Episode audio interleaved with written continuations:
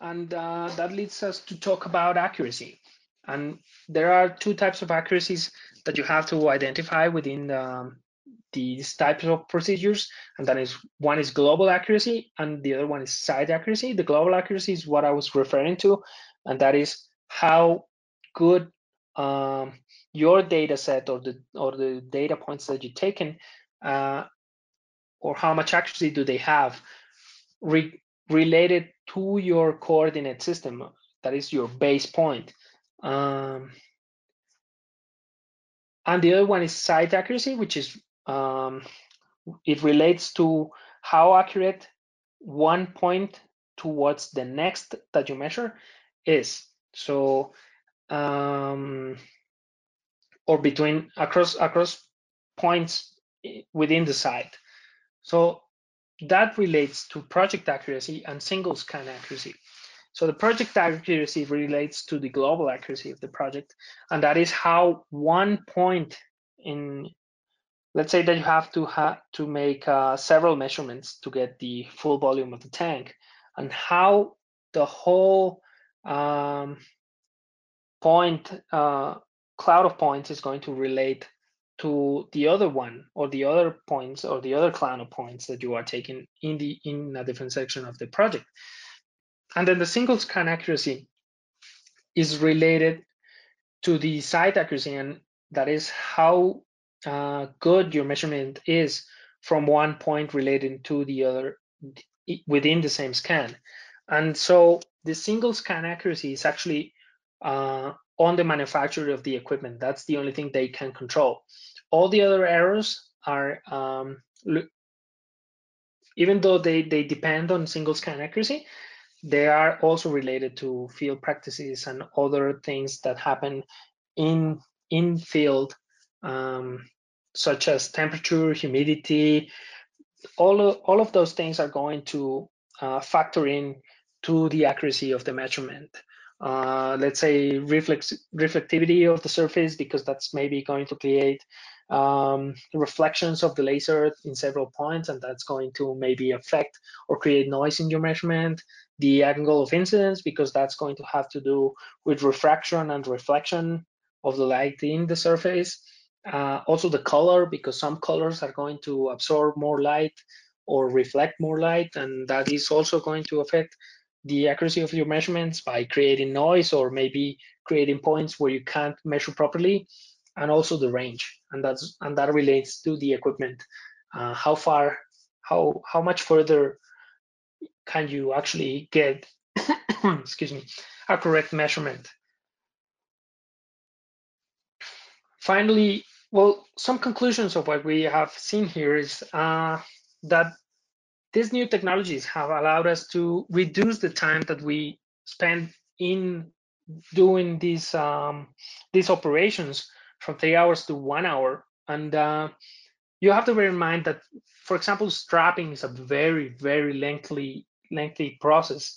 It's going to take you a long time because you need to make to measure physically measure the tape and put the tape around the the cylinder of the tank uh, throughout different different stages of the tank. So that is going to take you maybe a day. And so what these methods are for is for reducing the time that we are on site acquiring the data. Uh, if we reduce the time that we are on site, we're also reducing the time that we spend in in the case of um, inside measurements such as the laser technology we are going to reduce the time we spend in a confined space or in a hazardous situation. That is also good for us, good for our personnel, and it's also good for the client because we are going to reduce the operational disruption that comes along with these types of uh, operations.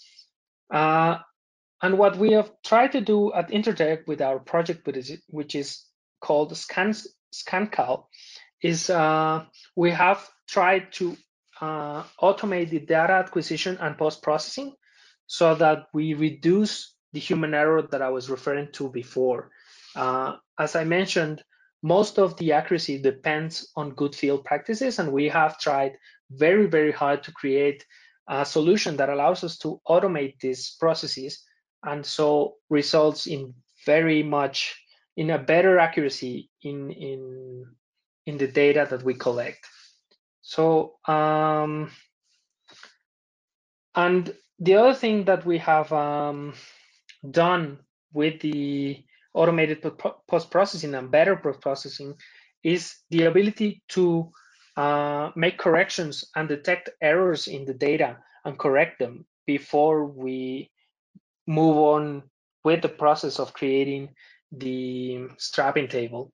And that's um, and we have also tried to create an app that is very user friendly so that we can deliver to our clients uh, data that is um, easy to interpret and easy to uh, understand in the form of graphics and tables that um, that is very useful for our clients and we try to do it in a relatively short space of time.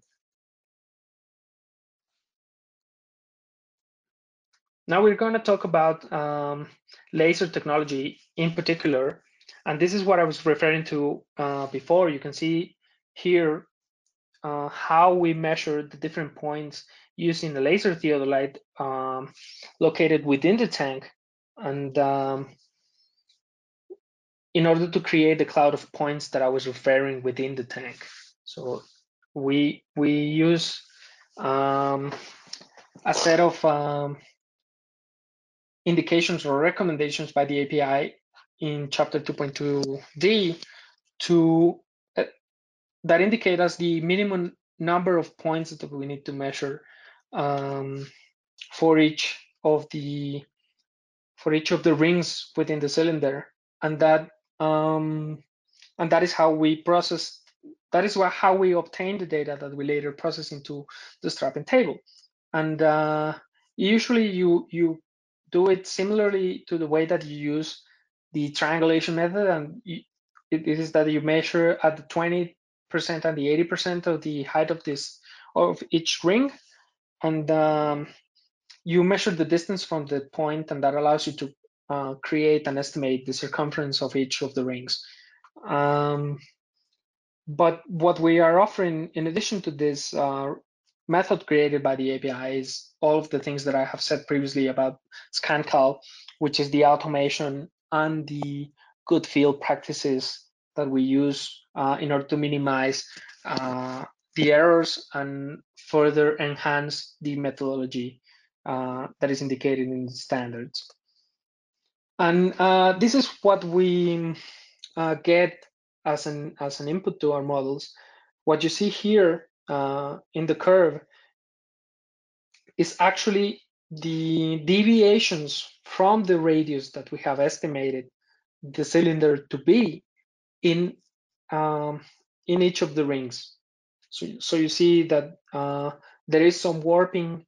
Uh, this is very very small, but uh, you see some warping in the in the radius as you go up, and this goes inwards and outwards uh, from the cylinder, and and um, that is what we use. This is this is the type of measurements that we use to create the the actual um, strapping tables that we deliver to our customers. So as you can see, uh, even though there are very minute differences between in, in, in the radius, in the radii of each of the rings, this is going to have an, a tremendous impact in the final volume of the tank. And, and all of this is done automatically by, by our software, but it also has um, the, the data QC to, to see if we have made uh, errors and that allows us to correct these errors uh, while we are processing the, the data. And uh, finally, that leads us to um, for me to show you how we are using this technology that I just presented you to create um, better services to to our customers. And um, what we do is we take this uh, sophisticated technology that is at the very cutting edge of technology, and um, we use it to create solutions that uh, generate accurate that accurate data, accurate data calibrations uh, for tanks of several shapes. This technology is very versatile. We can do uh, several types of tanks. We're going to look, um, we're going to see that later on, but we can do uh, vertical and horizontal. Uh, we can do some of the things that we that you can't do with uh, regular strapping, which is, for example, buried uh, tanks, horizontal tanks, tanker trucks. We can use this technology because it's very versatile and very accurate, no matter the geometry of the tank, to create very useful and very um, precise calibration data. And um, we use these scanners for quicker and safer and lower impact solutions uh, for strapping storage vessels. Uh, as I was saying, this allows us to translate these um, the full set of advantages of laser technology to our customers and um, have uh, I think that that's the most important part have safer operations overall. And um, we also this also allows us to comply with international standards such as ISO and API um, so we get useful data safer operations and um, and data that meets international standards. And um, just quickly, I, I want to mention our, our, capabilities in tank calibration. We can do uh, anything from independent storage facilities to large fuel terminals, oil refineries, power plants. Uh, if you have a tank that you need calibrated, uh, it doesn't matter the the size of type or type of um, tank. There's probably and probably Intertek has the technology uh, by a laser or other methodologies to make it happen. And um, I know that I've um, covered mostly hydrocarbons and oil and gas but actually these methodologies are not uh, related to any type of particular products these um, methodologies apply to any type of tank and any type of product. You can go from oil storage and refineries and refined products and uh, lubricants and um, fuels to breweries, distilleries, soft drinks. We've done food, we've done uh, milk storage tanks and, and, milk storage facilities, water storage, um, animal feed storage. And uh, as I was saying previously, we can do any, um, we can do volumetric calibrations for um, any type of geometry that there's out there. Vertical, horizontal, spherical, double wall, fixed roof, rotating roof. Uh, there's actually no limit to, to the versatility of these uh, types of technology. And, um, and so we also have capabilities to pro provide surveys on tank settlement for vertical storage and tilt check. This is one of the things that happens when you move the tank or you intervene tanks uh, or you do operations on tanks or, or existing tanks. You you create deviations on tilt, and that's uh, one of the reasons why you have to have your tanks recalibrated. Um, so we do these inspections that allows us to to assure our clients and assure their clients that uh, the gauging tables that they're using are correct and the volume that they're using uh, and their measurement their measurements are correct. We can also check for tank shell roundness uh, and seal surveys for vessels with a floating roof. So uh, that is also going to contribute to your loss control. So uh, I think that that concludes our presentation for the day. Uh, and I just want to, um, I, I, know there's some questions from the audience, so I just want to get in on that. Thank you very much. Keep listening to the next part of this podcast.